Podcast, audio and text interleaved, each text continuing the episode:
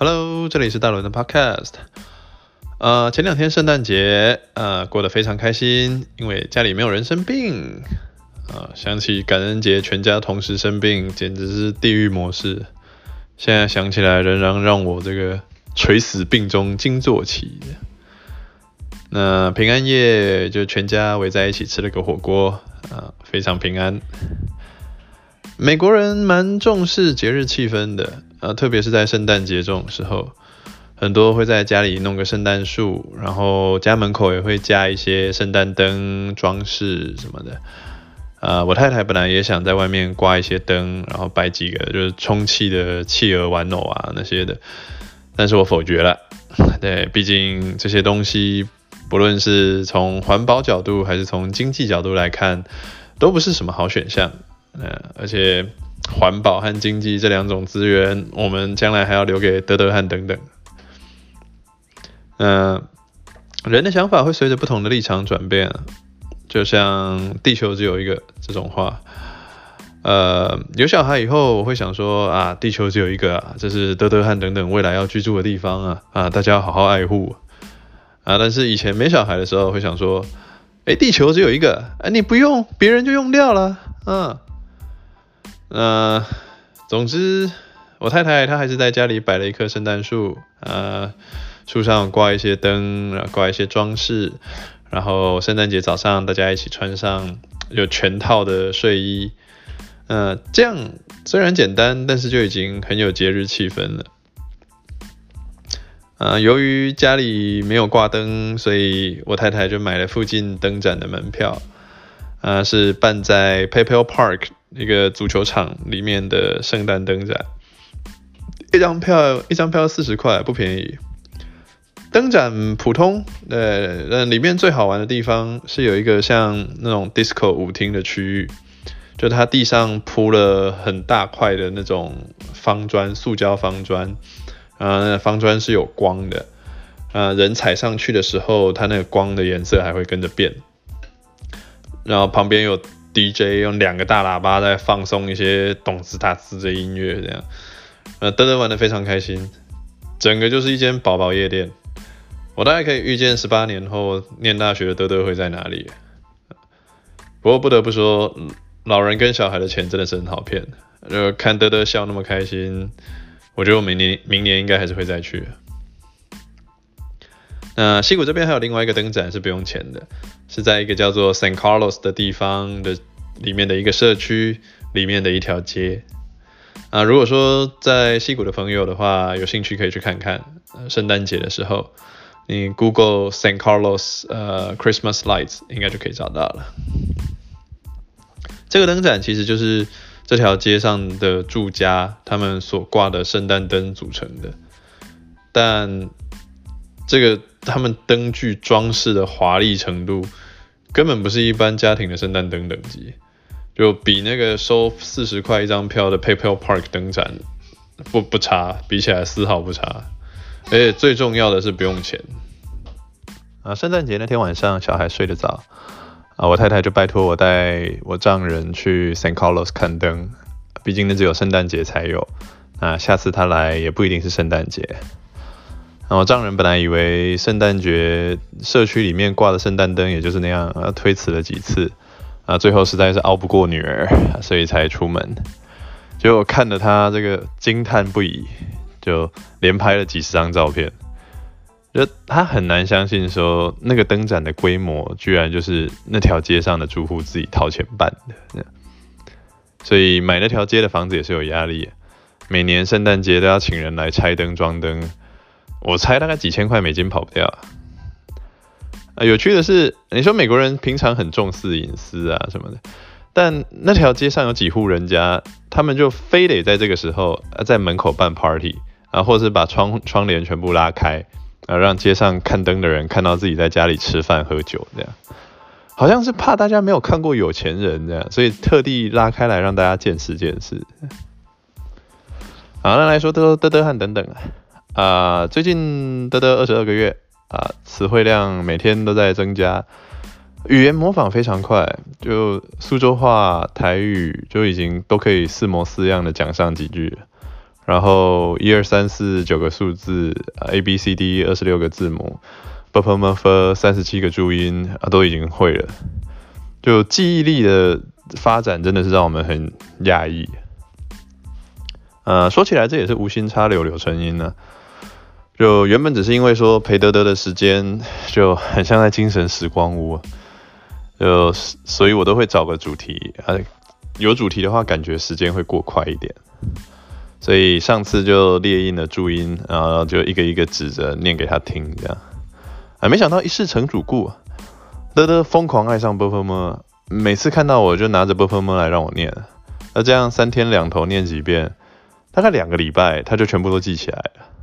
然后之后我又印了大小写的 A B C，也是差不多一两个礼拜他就都记起来了。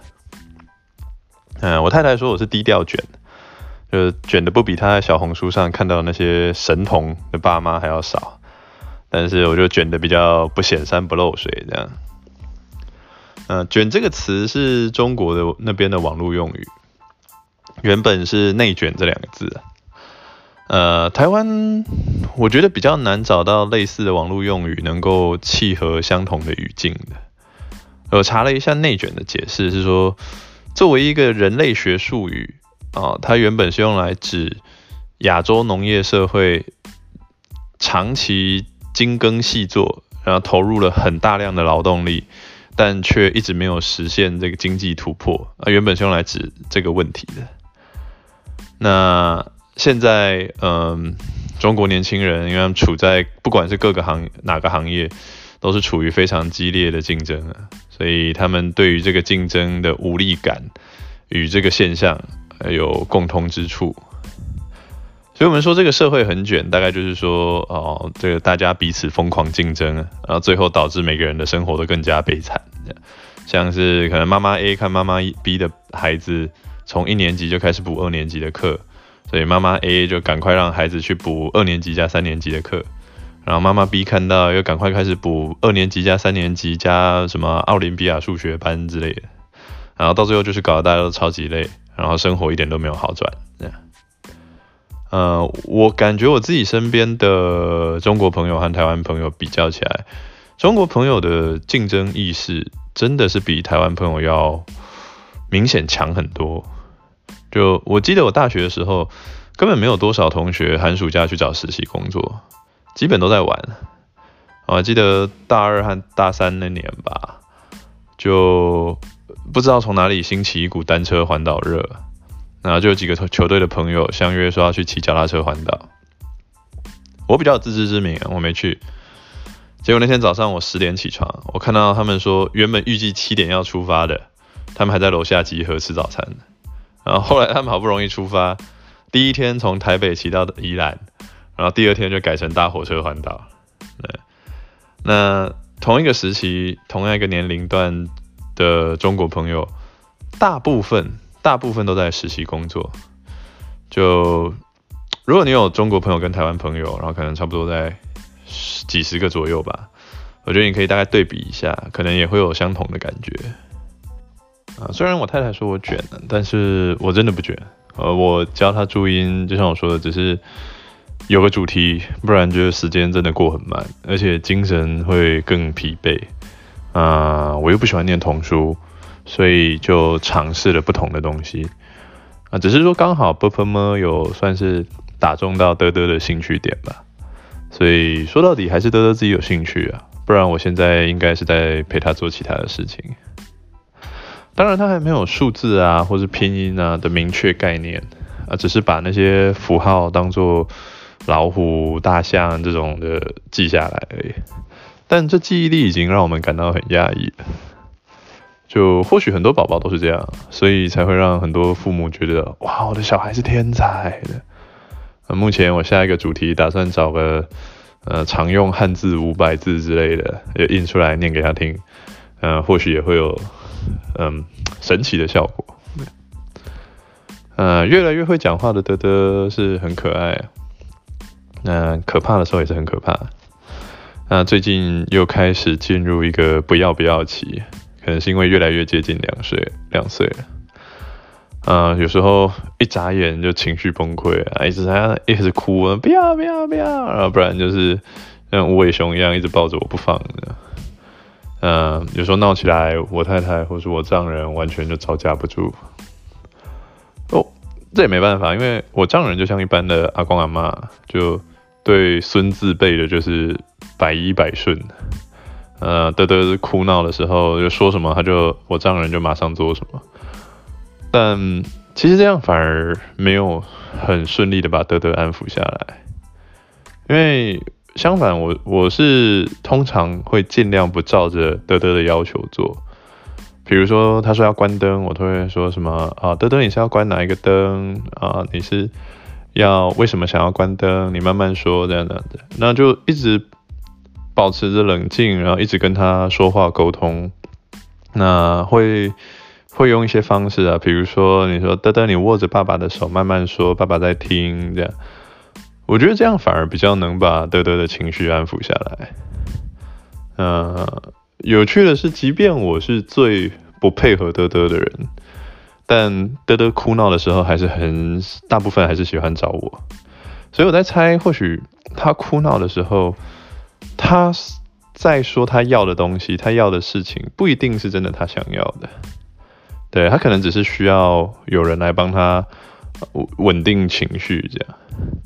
不过说到底啊，就子非鱼焉知鱼之乐也啊！我也不是得得焉知得之闹也。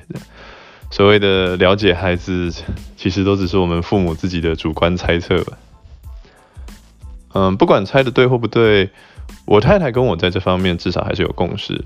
就我们也聊过几次，就作为父母，我们不需要去取悦孩子，因为毕竟我们是他的父母，不是他的阿公阿妈。我们只需要去引导他。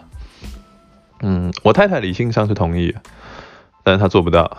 就只要德德哭闹的起来，哭闹起来大概比如三分钟之后吧，我太太就比较会很没原则的就顺着德德。这我觉得没办法，因为我太太她本身是比较感性的人，而且感性是远远大于理性。嗯，所以她天生这种情感丰沛，我觉得也是一个她很难处理。宝宝哭闹崩溃的一个原因，他比较容易被宝宝的情绪感染，然后就变成说是用情绪在回应情绪。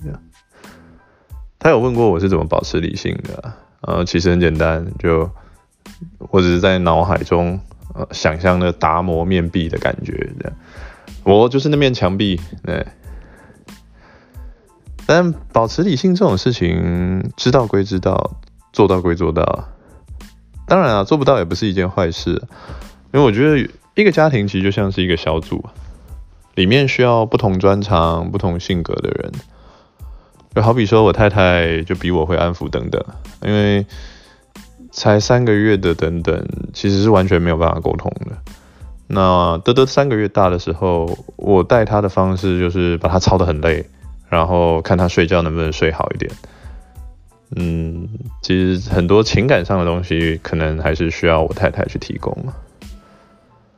那等等的话，最近等等开始在地垫上爬行了，大概可以前进个三五十公分吧。